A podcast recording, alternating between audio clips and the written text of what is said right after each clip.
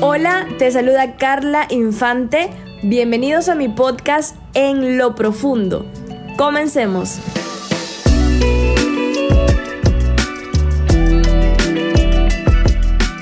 Hola, muy buenos días, bendiciones en esta mañana.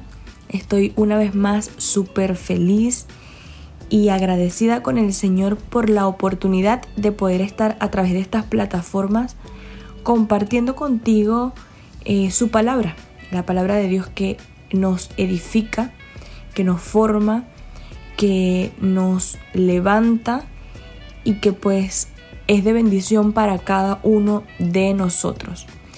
Y en esta mañana quiero compartir contigo una reflexión a la cual llamé Ocúpate de la manera correcta. Y es que hay algo que a todos nos sucede, nos sucede como humanos y nos sucede como hijos de Dios. Y es algo que debemos aprender a gestionar y a revertir. Eh, pues en esta oportunidad quiero hablarte de el afán y de las preocupaciones. Y compartirte sobre este tema es un verdadero reto para mí, ya que ha sido un proceso fuerte, ha sido trabajar en mí y dejarme moldear por Dios, dejar que sea Él formando mi carácter y sacando toda impureza que impide que mi vida refleje correctamente a Jesús. Y por supuesto el alfarero hace esto de una manera constante. Es un trabajo diario estar permitiendo que pues nuestro Padre saque de nosotros todo lo que no viene de Él para que podamos avanzar y modelar correctamente a Jesús. Y pues para hablarte de este tema, deseo poder unir dos historias hermosas que se encuentran en los evangelios. La primera se encuentra en el Evangelio de Mateo.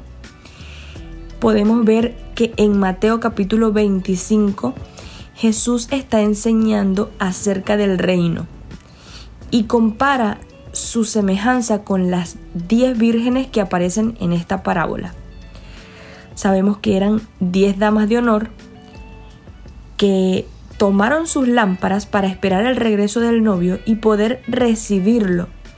Esto sucede en una boda en el contexto judío, donde pues tanto el novio como la novia se separan y cada uno comienza a ocuparse de sus quehaceres durante ese tiempo hasta el momento de volver a estar juntos. Entonces dice la palabra que eran 10 damas de honor Cinco de ellas eh, son llamadas prudentes y las otras cinco llamadas insensatas. Sin embargo, la palabra nos cuenta que las diez, al darse cuenta que el novio tardaba, se quedaron dormidas. Pero las cinco insensatas, además de quedarse dormidas, también se quedaron sin aceite. Y cuando el novio llegaba, se escuchó una voz que el novio estaba cerca. Estas mujeres se dieron cuenta de que no tenían aceite de reserva y decidieron pedirle el aceite a las que sí tenían aceite de reserva, pero por supuesto estas no accedieron a dárselo, sino que les sugirieron que fueran a comprar a comprar su propio aceite. Entonces, mientras estas mujeres fueron a comprar su propio aceite, resulta que llegó el novio y las que entraron a la boda fueron las cinco prudentes o las cinco sensatas. Así que cuando las insensatas quisieron entrar, el novio les dijo, nunca las conocí. Por otro lado, eh, tenemos también otra celebración donde Jesús es el invitado de honor. Esta historia se encuentra en el Evangelio de Lucas capítulo 10 verso 42. Vemos que Jesús llega con sus discípulos a una aldea en Betania y los recibió una mujer llamada Marta. La palabra dice que la hermana de Marta, María, se sentó a los pies de Jesús a oír sus enseñanzas. Y acto seguido, Marta se va a quejar con Jesús, acusa a su hermana María porque ella no la estaba ayudando con los preparativos de la cena. Y pues sabemos que la palabra nos cuenta que Jesús exhortó a Marta, enseñándole que María había elegido la mejor parte que no le sería quitada y que era el tiempo en su presencia. Ahora bien, ¿cómo podemos unir estas dos historias? Para mí tienen muchísimo en común y específicamente porque en ambas podemos ver dos tipos de mujeres o podemos verlas representando a dos tipos de hijos de Dios.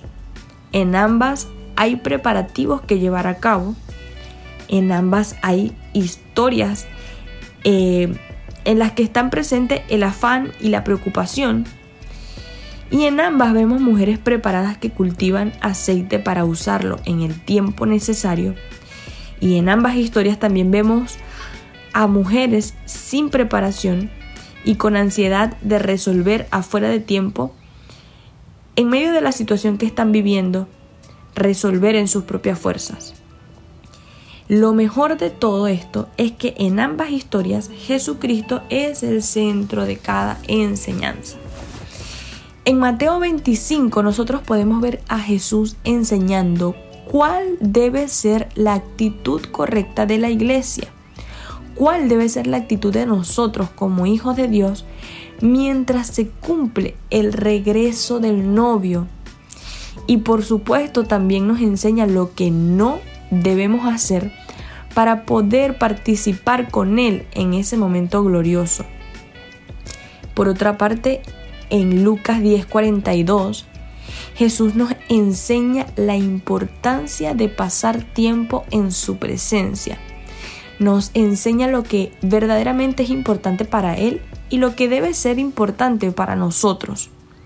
Vemos una María que entendió que en poco tiempo Jesús se iba y entendió que algún día regresaría, pero en ese transcurso de tiempo entre su ida y su regreso necesitaría experiencias con Jesús necesitaría cultivar aceite extra, por lo cual María decidió pasar tiempo a los pies de Jesús escuchando sus enseñanzas. Y aquí me quiero detener porque cuando Jesús le dice a Marta, María escogió la mejor parte que no le será quitada. En otras palabras, Jesús le estaba diciendo, la experiencia conmigo es lo que marca una pauta en la vida de cada ser humano. Y María lo entendió y nada ni nadie se lo puede quitar.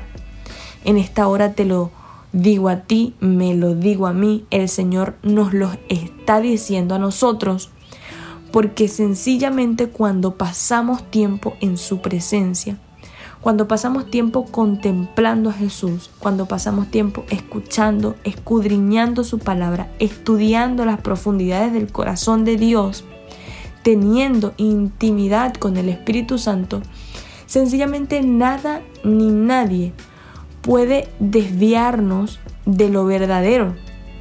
La palabra eh, Jesús declara en su palabra, yo soy el camino, la verdad y la vida. María lo descubrió, descubrió específicamente que era lo importante para ella, que era lo que Dios valoraba y pues sencillamente accionó tras descubrir esto tan valioso. Cuando tú y yo somos conscientes de que lo verdaderamente importante en esta tierra es pasar tiempo en la presencia de Dios, pasar tiempo conociendo al Espíritu Santo de Dios, pasar tiempo leyendo la palabra, estudiando las escrituras, pasar tiempo desnudando nuestro corazón en la presencia de Dios, exponiendo nuestra vulnerabilidad, dejando que sea Él el que forme nuestro carácter. El que nos dé la capacidad para poder esperar sus tiempos perfectos, el que nos dé la paz que sobrepasa todo entendimiento para poder salir a flote a pesar de las circunstancias que estemos pasando. Cuando somos conscientes de esta verdad tan grande, tan profunda, tan maravillosa, sencillamente nada ni nadie puede decirnos lo contrario. Nada ni nadie puede engañarnos con doctrinas falsas, con esperanzas falsas, con promesas falsas, porque tenemos la verdad, el camino y la vida que es Jesús. Tenemos tiempo invertido en su presencia y cuando invertimos tiempo en su presencia tenemos fruto, fruto del Espíritu Santo, fruto de haber cultivado aceite extra. Y quiero decirte en esta mañana que no sé, no sé que sea aquello que hoy esté robando tu tiempo. El tiempo oportuno para cultivar aceite y relación con Dios, no sé que sea lo que esté desviando tu atención, lo que esté ocupando el primer lugar en tu corazón. No sé si sea preocupar, preocuparse más por lo externo que por lo interno, por lo aparentemente eh, correcto que por aquellas cosas que realmente tenemos que darle importancia. No estoy segura si estás atravesando por una crisis económica, de salud, familiar, laboral o quizás emocional. Quizás estás atravesando por un momento donde pues necesitabas que tus emociones te apoyaran, pero resulta ser que estas se han ido de vacaciones, te han dejado solo o te han dejado sola y pues estás en un momento donde te sientes más vulnerable que nunca o sin fuerzas. Pero Jesús dijo que una sola cosa es importante y María había elegido la mejor parte que no le sería quitada. Tiempo a los pies de Jesús, tiempo para contemplar su hermosura, y su presencia. Tiempo para poder decir que su poder se perfecciona en nuestra debilidad. Tiempo para poder encontrar solución a todos los problemas o circunstancias en Jesús. Mientras el novio regresa, espéralo con la actitud correcta, con una relación correcta con él, sincera, profunda. Atrévete a caminar por fe, a vivir por fe, a morir por fe. Y pues es verdad, yo entiendo porque he pasado por lo mismo. A veces el milagro se puede tardar, a veces las esperanzas pueden verse muy lejos, pero para poder vencer y gozar de los privilegios de una novia, hay que aprender a esperar con reservas, reservas de amor, reservas de fe, reservas de experiencias, reservas de sabiduría, de prudencia y de sobriedad. Tenemos que estar entendidos en los tiempos. Tenemos que vivir conforme a la idiosincrasia del reino. Tenemos que sencillamente vivir el verdadero evangelio que cambia, que transforma las vidas, que nos permite transicionar, que transforma nuestro corazón, que nos da una perspectiva más alta en cualquier circunstancia y en cualquier situación que estemos atravesando acerca de las cosas, que nos eleva, nos mantiene los pies sobre la tierra, pero nuestro corazón y nuestros pensamientos en lo eterno con nuestra mirada puesta en Jesús.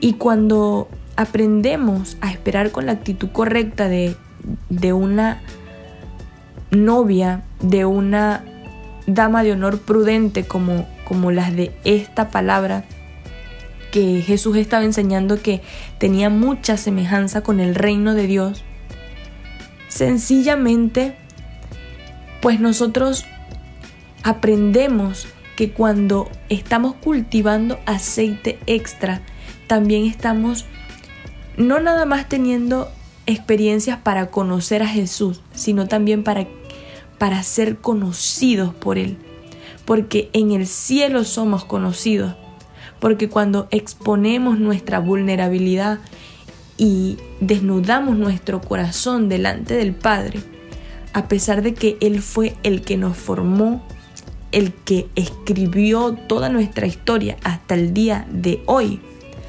con todo y eso, somos conocidos en el cielo cuando con humildad y con mansedumbre vamos delante de Dios, reconociendo que necesitamos tener experiencias con Él, no solamente para conocerlo a Él, sino para que Él también tenga relación con nosotros, que al fin y al cabo ese fue el propósito por el cual cada uno de nosotros hemos sido creados, para tener comunión con Dios, para compartir con Él para alabarlo, para adorarlo, para honrarlo en todos nuestros caminos, planes, decisiones. Así que en esta mañana te bendigo, te dejo con esta hermosa reflexión. Espero que haya sido de edificación para tu vida y que puedas ocuparte en lo que verdaderamente importa, tanto para Dios como para ti y no te preocupes, sino que te ocupes de la manera correcta. Buenos días, bendiciones y hasta un próximo episodio de En lo Profundo Podcast.